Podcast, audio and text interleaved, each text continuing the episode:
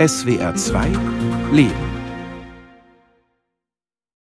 Diese Verfügung findet Anwendung, wenn ich zur Willensbildung oder verständlichen Äußerung meines Willens nicht mehr in der Lage bin, ich verfüge daher schon jetzt, dass man in den nachfolgenden von mir angekreuzten Situationen meiner Krankheit ihren Lauf lässt und ich sterben darf.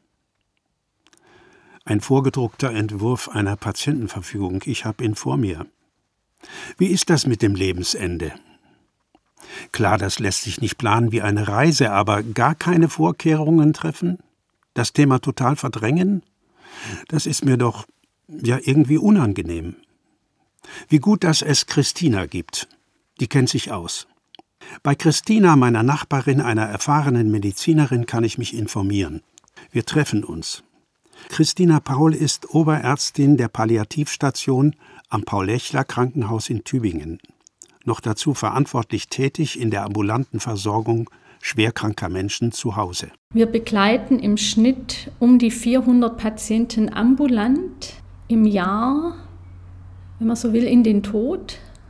Und es sind sicher noch mal so viele in der Palliativstation. Ich hatte es mir so einfach vorgestellt. Da hatte ich den Entwurf einer Patientenverfügung mit vorformulierten Textbausteinen. So konnte ich durch Ankreuzen bestimmte Behandlungsmethoden und Eingriffe verweigern, wie bei einer Checkliste. Will ich im Endstadium eine Magensonde durch Mund, Nase oder Bauchdecke? Sollen Versuche zur Wiederbelebung unterlassen werden? Soll ich künstlich beatmet werden, eventuell sogar durch einen Luftröhrenschnitt? Ich will nicht sagen, dass Christina meint, meine Vorstellungen seien naiv. Aber zunächst macht sie mir klar, wie wenig berechenbar Leben am Ende des Lebens ist. Zwei Drittel der Menschen, die wir stationär auf der Palliativstation begleiten, gehen wieder nach Hause und zwar besser, als sie gekommen sind. Auch ein Hospiz. Natürlich ist die Zahl der Menschen, die im Hospiz sterben, sehr viel höher, als das in einem normalen sonstigen Krankenhaussetting ist. Aber auch da haben wir regelhaft die Situation, dass wir Patientinnen und Patienten nach einigen Wochen oder Monaten wieder nach Hause lassen. Da ist nicht die Erkrankungssituation verschwunden. Aber der Gesamtzustand hat sich so verbessert, dass das Hospiz nicht mehr nötig ist.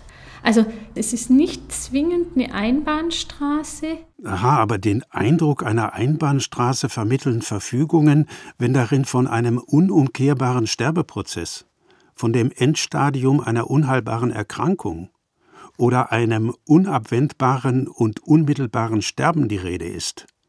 Machen diese Formulierungen überhaupt Sinn? Mir persönlich würde ich sagen, nein. Weil das Problem ist, dass es keine scharfe Definition eines unumkehrbaren Sterbeprozesses gibt. Auch wir können nicht in die Zukunft schauen. Wir erleben immer wieder Patientinnen und Patienten, wo wir davon ausgehen, dass sie die nächsten wenigen Tage versterben werden, beispielsweise bei sehr weit fortgeschrittenen Tumorerkrankungen. Und dann stabilisieren sich die Patientinnen und Patienten nochmal für drei Wochen. Haben wir dann einen unumkehrbaren Sterbeprozess am Anfang? Also letzten Endes wissen wir das erst hinterher, ob es ein unumkehrbarer Sterbeprozess ist wenn ich mich mit einer Patientenverfügung befasse, muss ich mir klar werden, wie ich zur sogenannten Apparatemedizin stehe, von der man hört, sie sei inhuman und nur ohne Schläuche, Maschinen, Sonden und Katheter sei ein Sterben in Würde und Frieden denkbar. Stimmt das? Und was, wenn ein Notfall eintritt, Schlaganfall, Herzinfarkt zum Beispiel, wenn es um Minuten und Sekunden geht? Beispielsweise jemand bricht einfach zu Hause zusammen. Der Notarzt kommt und das Erste, was die Kollegen fragen, gibt es eine Patientenverfügung? Und in der Aufgeregtheit sagen die Angehörigen einem, ja, aber die ist vielleicht schon Jahre her, ich weiß nicht, wo die ist, ich weiß auch nicht, was drinsteht. Das ist gängige Praxis. Das gängige Praxis. Was soll denn jetzt der Notarzt anderes tun, als nach bestem Ermessen zu handeln? Und das ist die Akutmedizin. Auch wenn die Patientenverfügung zur Hand wäre, in solchen Situationen greift sie nicht. Denn kein Notarzt lässt einen Menschen unbehandelt, nur weil er einmal kategorisch Reanimation oder apparative Medizin ausgeschlossen hat. Fakt ist, in der Akutmedizin, wenn ich nichts tue, ist es wahrscheinlich ein unumkehrbarer Sterbeprozess. Wir arbeiten fürs Leben, nicht fürs Sterben und nicht für den Tod. Und dann werden wir erstmal alles tun. Und es kann sein, dass jemand dann beatmet wird, dass jemand auch Langzeit beatmet wird, weil man immer versucht, diesen Prozess des Sterbens umzukehren. Manchmal gelingt es, oft vielleicht gelingt es sogar. Tragisch wird es, wenn aus dieser Akutsituation eine chronische Situation wird, wo Menschen Langzeit beatmet sind, ohne das Bewusstsein wieder erlangt zu haben, ein Stadium der Vollpflegebedürftigkeit entwickeln mit assistierter Beatmung. Das, was man vielleicht so aus den Medien als Wachkoma-Patientinnen und Patienten kennt. Und von einem solchen konkreten Fall berichtet Christina. Ein Mann Mitte 60, ein Jurist mit einer sehr ausführlichen Patientenverfügung, erleidet einen Schlaganfall. Nach intensivmedizinischer Behandlung fällt er in ein Wachkoma. Woche um Woche schwindet bei den betreuenden Ärzten und Pflegekräften die Hoffnung auf eine Besserung. Und der Sohn sagte, ich bin bevollmächtigt, mein Vater wollte das nie. Ich möchte, dass die lebenserhaltenden Maßnahmen gemäß der Patientenverfügung eingestellt werden. Wir haben uns mit den Pflegekräften, der Leitung der Einrichtung, dem Sohn, noch jemandem aus der Familie, einer Pflegekraft von mir und mir selbst und der Hausärztin zusammengesetzt und haben besprochen, was wollte dieser Mann was war für ihn wichtig. Das ist dann ein sehr emotionales Gespräch, da wird viel geweint, weil wir natürlich wissen, das ist eine Form von Lebensbilanzierung. Und dann haben wir gemeinsam entschieden, ja, er wollte das nicht. Und dann haben wir aufgehört, die Ernährung und die Flüssigkeit weiterzugeben. Das muss man dann beides auf einmal einstellen. Wenn ich nur die Ernährung beende, wir wissen alle, man kann mit Flüssigkeit sehr lange fasten. Und der Sohn ist dann mit in die Einrichtung, ist da geblieben, hat übernachtet und der Patient ist ganz friedlich nach zehn Tagen eingeschlafen. Da kann man sagen, gut, zehn Tage ist ein langer Zeitraum, könnt ihr das nicht beschleunigen? Nein, das kann ich dann nicht mehr beschleunigen. Bei meiner Recherche wird mir immer mehr bewusst, ich konzentriere mich zu sehr auf medizinisches Handwerk, auf Präparate und Apparate. Jetzt wird mir klar, ich muss mehr die Menschen als die Methoden in den Fokus nehmen. Mir nahestehende Menschen wählen, die, falls ich nicht mehr kann, bereit sind, für mich zu entscheiden. Ich muss einen oder mehrere einbinden, die mir versprechen, als Bevollmächtigte meinen Willen und meine Wertvorstellungen umzusetzen. Und dann sagt Christina Paul mir noch, wir erleben viele Patienten. Wenn wir nachfragen bei den Angehörigen, gibt es eine Patientenverfügung, sagen die, ja, ja, da gibt es eine Patientenverfügung. Und dann frage ich, ja, wo ist die Patientenverfügung? Ja, das wissen wir nicht. Oder die ist irgendwo im Schrank. Wenn ich eine Patientenverfügung für mich allein mache und die im Schrank heimlich ablege, brauche ich keine Patientenverfügung. Das hilft niemandem weiter. Nahestehende Menschen zu haben, das ist wohl das Wichtigste. Menschen, denen ich volles Vertrauen schenken kann. Vielen fehlen diese Beziehungen, sie fühlen sich einsam. Es fällt ihnen schwer oder sie versäumen es, einen Freund, eine Freundin, einen nahen Verwandten zu bevollmächtigen. Für uns an der Tropenklinik Paul-Lechler Krankenhaus würde ich schätzen, dass wir jede Woche für einen unserer Patientinnen oder Patienten eine gesetzliche Betreuung anregen müssen weil es einfach kein Umfeld gibt, es einfach nicht geklärt wurde und die Menschen in einem Zustand sind, wo sie es nicht mehr selbst tun können. Also es ist für uns nicht eine Ausnahme, sondern vielleicht eine gewisse Regel. Ja, was, wenn mehrere Bevollmächtigte eingesetzt werden? Und oft sind es ja die Kinder. Kann es über Behandlungsmethoden zum Streit kommen, selbst am Krankenbett? Es ist durchaus nicht unüblich, dass man die Fetzen fliegen sieht, wie du das so schön sagst. Üblicherweise gibt es dann Konflikte, wenn mehrere Generalbevollmächtigte bestehen, die unterschiedliche Meinungen haben. Wir können unter diesen Umständen gar nicht handeln. Was man dann tun kann, ist zu versuchen, eine gemeinsame Linie, eine gemeinsame Stringenz zu erarbeiten, was dann über Gespräch und Wiedergespräch möglicherweise auch erneute Gespräche gelingen kann, aber nicht gelingen muss. Und dann bin ich zu Helmut Beutel gefahren. Ein Freund hatte mich auf ihn aufmerksam gemacht. Helmut Beutel ist längst im Rentenalter, seit drei Jahren Witwer, aber immer noch als Psychotherapeut tätig. Mit der Psychologin Daniela Tausch hat er in den 1980er Jahren die Hospizbewegung in Deutschland in Gang gebracht und das Buch Sterben eine Zeit des Lebens geschrieben. Wie die Medizinerin Christina Paul weiß auch Helmut Beutel von Betreuungssituationen zu berichten, die zu heftigem Streit führen, und er erzählt mir folgende Geschichte. Fünf Kinder hatten eine Patientenverfügung und die Mutter kam ins Pflegeheim. Und der Arzt sagte, die Mutter soll geimpft werden. Alle vier Kinder waren dafür. Ein Kind nein. Wenn ihr das macht, dann müssen wir vor das Vormundschaftsgericht gehen. Und dieser Konflikt in der Familie war so aufgeladen, dass so etwas wie ein Coaching, ein Therapieprozess in Gang kam. Und dabei kam heraus, dass der Bruder, der sich querstellte, ein lang zurückliegendes Trauma zu verarbeiten hatte. Er wurde aus der Familie entfernt, so viel kann ich vielleicht sagen. Und es war eine tiefe Verletzung, Narbe, die über Jahrzehnte wirkte und dann eben zu diesem Konflikt bei dieser Frage, soll die Mutter geimpft werden, ja oder nein, ausgelöst wurde. Da verdichtet sich nochmal, was zunächst gar nicht so zugänglich war, den Teilnehmern dieser Familie, diesen Kindern, wo dieser Konflikt seinen Ursprung hatte. Helmut Beutel überrascht mich damit, dass er für sich auf eine Patientenverfügung verzichtet. Was hat er dagegen? Nichts dagegen, aber ich habe nichts dafür, ich sage es mal so. Wer sie machen möchte, soll sie doch machen. Ich vertrete die Vollmacht. Wie ich mich von dieser Welt verabschieden werde, kann ich nicht planen. Ich suche nach Menschen und die habe ich, bei meinem Sohn, bei meiner Tochter. Diese Menschen, die haben mein Vertrauen und sie haben auch das Vertrauen eben gegenseitig entwickelt. Und wir sprechen immer wieder über Sterben, Leben, Tod. Die Vollmacht, die Helmut Beutel ausgestellt hat, ist denkbar kurz. Was steht da drin? Ich, Helmut Beutel, geboren und so weiter, beauftrage und bevollmächtige meinen Sohn, analog auch meine Tochter, Ortsangabe, Geburtsdatum, mich in allen Rechtsgeschäften zu vertreten. Alle Rechtsgeschäfte. Ich habe Vertrauen zu den beiden. Und die wollten, dass sie miteinander darüber sprechen und eine gemeinsame Form finden, eine gemeinsame Abstimmung, die sie dann als mutmaßlichen Willen ihres Vaters dem Arzt oder wer immer vermitteln können. Das ist eine Verfügung kurz und bündig. Behandlungsmethoden, ob Apparatemedizin, Katheter oder Sonden eingesetzt werden dürfen, klammert er aus. Und dann sagt er mir noch, eine Freundin lebt in Frankfurt, da habe ich auch so eine Vollmacht gekriegt von ihr. Wenn es bei mir so ist, bitte, du weißt meinen mutmaßlichen Willen, handle aufgrund dieser Vollmacht, was möglich ist für mich und entscheide.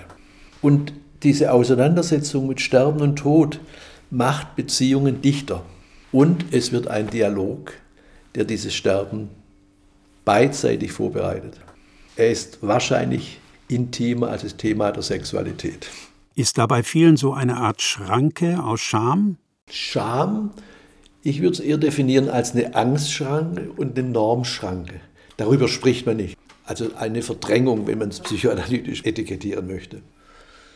Und es würde das Leben bereichern und die Lebensqualität unterstützen und befähigen im Erleben, im Wahrnehmen, wenn dieses ausgeschlossene Thema ein Teil von unseren Gesprächen, von unserem Inhalt wäre. Es wäre aus meiner Überzeugung und Erfahrung Angst mindernd. Ich suche weiter und treffe bei meinen Recherchen einen Mann, der darum bittet, anonym zu bleiben. Nennen wir ihn Peter. Peter ist Mitte 80 und pensionierter Jurist, Vater von vier Kindern. Auch ihn frage ich nach seiner Patientenverfügung. Die liegt hier irgendwo.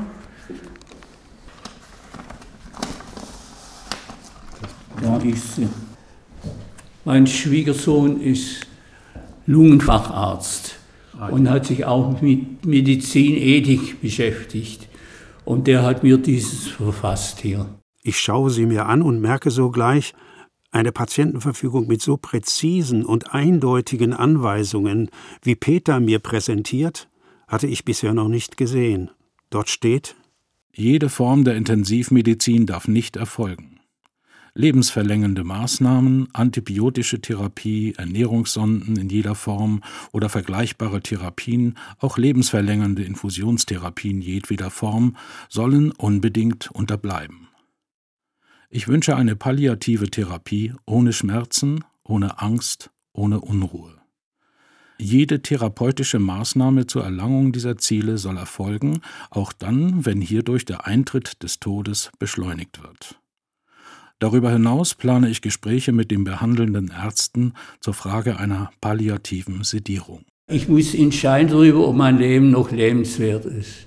Ich halte mich an objektive Kriterien, aber die letzte Entscheidung, wenn diese Kriterien mir sagen, der Aufwand, der getrieben wird, damit du einen kümmerlichen Lebensrest noch trägst, der lohnt sich nicht. Also diese Entscheidung möchte ich mir vorbehalten. Peter ist ein Klinikaufenthalt in Erinnerung. Und da kam ich ins Zimmer mit zwei alten Herren, habe nun erlebt, welcher ungeheure Pflegeaufwand war notwendig für das kümmerliche Leben, was diese beiden Zeitgenossen noch hatten. Ich konnte sie beobachten. Nicht? Nach dem äußeren Anschein war das ein schläfriges Dahindämmern. Wenn ich diese Rolle, in diese Rolle geraten würde, das wäre für mich wesentlich schlimmer als Sterben. Peters Verfügung ist dem Tod näher als dem Leben. Wenn ich die Autarkie verliere über mich selber, dann will ich lieber sterben. Also wenn da nicht noch ein beträchtlicher Rest übrig bleibt. Gegenüber Organischen bin ich ja nie autark, bin ja von meinem Körper abhängig. Aber wenn ich über die körperliche Abhängigkeit von anderen Menschen abhängig werde, das stört mich. Ich bin seit 30 Jahren geschieden. Ich hatte eine Frau, die war ein Sympathieriesen, was Kontakt mit Mitmenschen anbetrifft. Die war einfach sympathisch. Deshalb habe ich sie ja auch geheiratet. Sie war für meine Kinder von viel größerer Bedeutung als ich. Von einem Kind weiß ich, dass er seine Mutter verehrt wie eine Heilige und mir im Grunde mal anlastet, dass diese Ehe mal kaputt gegangen ist. Das wird er nie aussprechen. Aber ich habe das Gefühl, wenn ich damals gestorben wäre und nicht meine Frau, nicht, dann wäre das gut für ihn. Nicht? Also es gibt für mich nachträglich auch so ein bisschen Sympathiekampf um meine Kinder, nicht? den ich verloren habe. Und das ist irgendwie, äh, das kriege ich nicht ganz aus mir raus. Den Sympathiekampf um die Kinder verloren. Mit seinem Schwiegersohn hat er vereinbart, ihn als alleinigen Bevollmächtigten einzusetzen.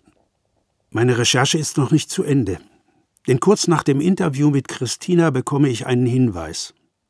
Bei einem früheren Bekannten soll vor vier Jahren eine amyotrophe Lateralsklerose, kurz ALS, diagnostiziert worden sein.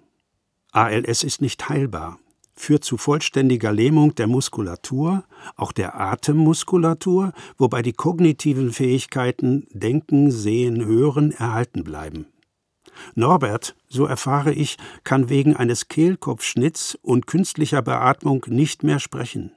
Er kommuniziert einzig und allein über einen Tablet-Computer, dessen Tastatur er über seine Augen ansteuert. Ich nehme mit Norbert Kontakt auf, schicke ihm eine Mail und bekomme von ihm als Antwort Mit der Diagnose ALS ist das Leben ja nicht vorbei. Ich hätte nicht gedacht, dass ich noch so einen Spaß haben kann. Ich glaube, dass man sich als gesunder Mensch nicht vorstellen kann, wie es ist, total hilflos zu sein. Norbert schrieb, er freue sich auf unseren Besuch, was meine Frau und ich auch Tage später tun. Hallo. Hallo. Schön, dass wir uns wiedersehen. Norbert hat eine kleine Wohnung in Esslingen, die ganz auf seine Krankheit ausgerichtet ist. Er liegt bewegungslos in einem Klinikbett. An den Wänden Fotos, Postkarten, Liebesgrüße seiner vier Kinder, Erinnerungen von Freunden und Bekannten. Mit einem Beatmungsgerät, einer Magensonde, einem Blasenkatheter wird er am Leben erhalten, rund um die Uhr von einem Pflegedienst betreut. Seine Mimik ist stark eingeschränkt. Gelegentlich huscht ein Lächeln über seine Augenpartie. Norbert, ich habe mein Tonbandgerät mitgebracht. Ich werde ganz einfach mal, ich will nicht sagen ein Interview machen, aber nur von dir kurz hören, wie du dich heute fühlst. Jetzt steuern Norberts Augen das Tastenfeld auf dem PC an, der vor ihm positioniert ist, ich muss warten, damit Buchstabe für Buchstabe die Antwort entsteht und von der künstlichen Sprachausgabe gelesen wird. Wie immer gut. Ich kann klar denken und habe keine Schmerzen. Kannst du den Satz nochmal sagen? Wie immer gut. Ich kann klar denken und habe keine Schmerzen. Wunderbar. Was macht dir denn Freude? Wieder warten und dann kommt? Besuch und die Vögel, die an mein Futterhäuschen kommen und natürlich die Spaziergänge mit Marietta. Marietta ist eine liebevolle Pflegerin. Auf den Eberseitenfriedhof, der ist wie ein Park angelegt. Und natürlich in die Stadt zum Kaffee trinken. Ich kann leider nicht mehr schlucken, aber es macht mir Spaß zuzuschauen, wie es ihr schmeckt. Der 74-Jährige ist so geblieben, wie wir ihn aus gesunden Zeiten kennen. Kaum aus der Ruhe zu bringen, humorvoll und ein bisschen verschmitzt. In seinen Mailbotschaften macht er sich über seine künstliche Ernährung lustig. Ich werde über die Sonde mit Hip versorgt. Hip für kleine Kinder und alte Säcke. Wie denkt er darüber, dass er sich für einen Luftröhrenschnitt entschieden hat? Eine Entscheidung, die ich bis heute nicht bereut habe. Ich denke, das ist meine beste Entscheidung in meiner ALS-Karriere. Er berichtet von bedrohlichen Komplikationen. Corona-Infektion, Netzhautablösung, Darmverschluss. Da sei er dem Tod von der Schippe gesprungen, vor zwei Jahren bei einer Lungenentzündung. Da ist der Lebenswille total auf Null gesunken. Ich hatte mich aufgegeben. Ich wollte nur noch sterben. Aber einige Zeit später kam eine Schwester und packte meine Sachen zusammen. Meine Tochter hätte mich gegen ärztlichen Rat entlassen. Wie gut, dass Jennifer eine Generalvollmacht hat, die auch das Aufenthaltsbestimmungsrecht beinhaltet. Ich bin sicher, das hat sie mit Daniela abgesprochen. Dann der Krankentransport brachte mich nach Hause, die beiden erwarteten mich schon, und ab dem nächsten Tag ging es steil bergauf. Gewiss hätte es auch schief gehen können. Alle Entscheidungen, die meine Kinder für mich getroffen haben, waren für mich positiv. In dem Fall haben sie mir das Leben gerettet. Davon bin ich felsenfest überzeugt. Aus den Interviews mit Christina und Helmut, Peter und Norbert habe ich drei Lehren gezogen. Erstens. Sterbeprozesse lassen sich kaum im Voraus als unumkehrbar erkennen. Ich sehe es also nicht ein, jetzt schon spezifische Behandlungsmethoden grundsätzlich zu verweigern. Zweitens. Ich entscheide, falls ich bewusstlos werden oder ins Koma fallen sollte und nach Wochen, sagen wir nach acht Wochen, keine Besserung eintritt, sind die lebenserhaltenden Maßnahmen zu stoppen. Da folge ich Christina, der Palliativärztin, die für sich die gleiche Regelung getroffen hat. Drittens. Um mögliche Konflikte zu vermeiden, benenne ich als Bevollmächtigte nicht mehrere, sondern ganz bewusst nur eine vertraute Person. Bei mir ist es Gertrud, meine Frau, und falls die verhindert, ist eine Tochter, die sich allerdings mit den Geschwistern abstimmen kann. Ich erbitte mir eine Friedenspflicht. Ich möchte nicht, dass es zum Streit über meine Behandlung kommt. Zusätzlich zur Patientenverfügung hatte ich schon Frau und Kindern eine notariell beglaubigte Generalvollmacht erteilt. Und auch hier immer nur einzeln eine Person und, falls diese ausfällt, nachrangig eine weitere.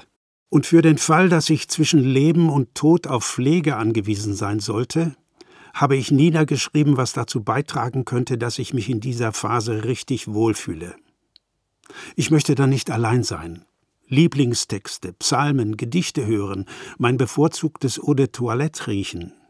Und die Musik, die mir am Herzen liegt, habe ich in einer Playlist auf einem USB-Stick gespeichert.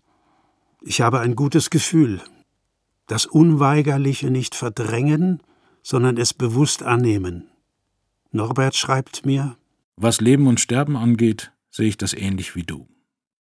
Sokrates soll im Prozess gesagt haben, es ist Zeit zu gehen, ich zum Sterben, ihr zum Leben. Welches der bessere Weg ist, möge Gott entscheiden.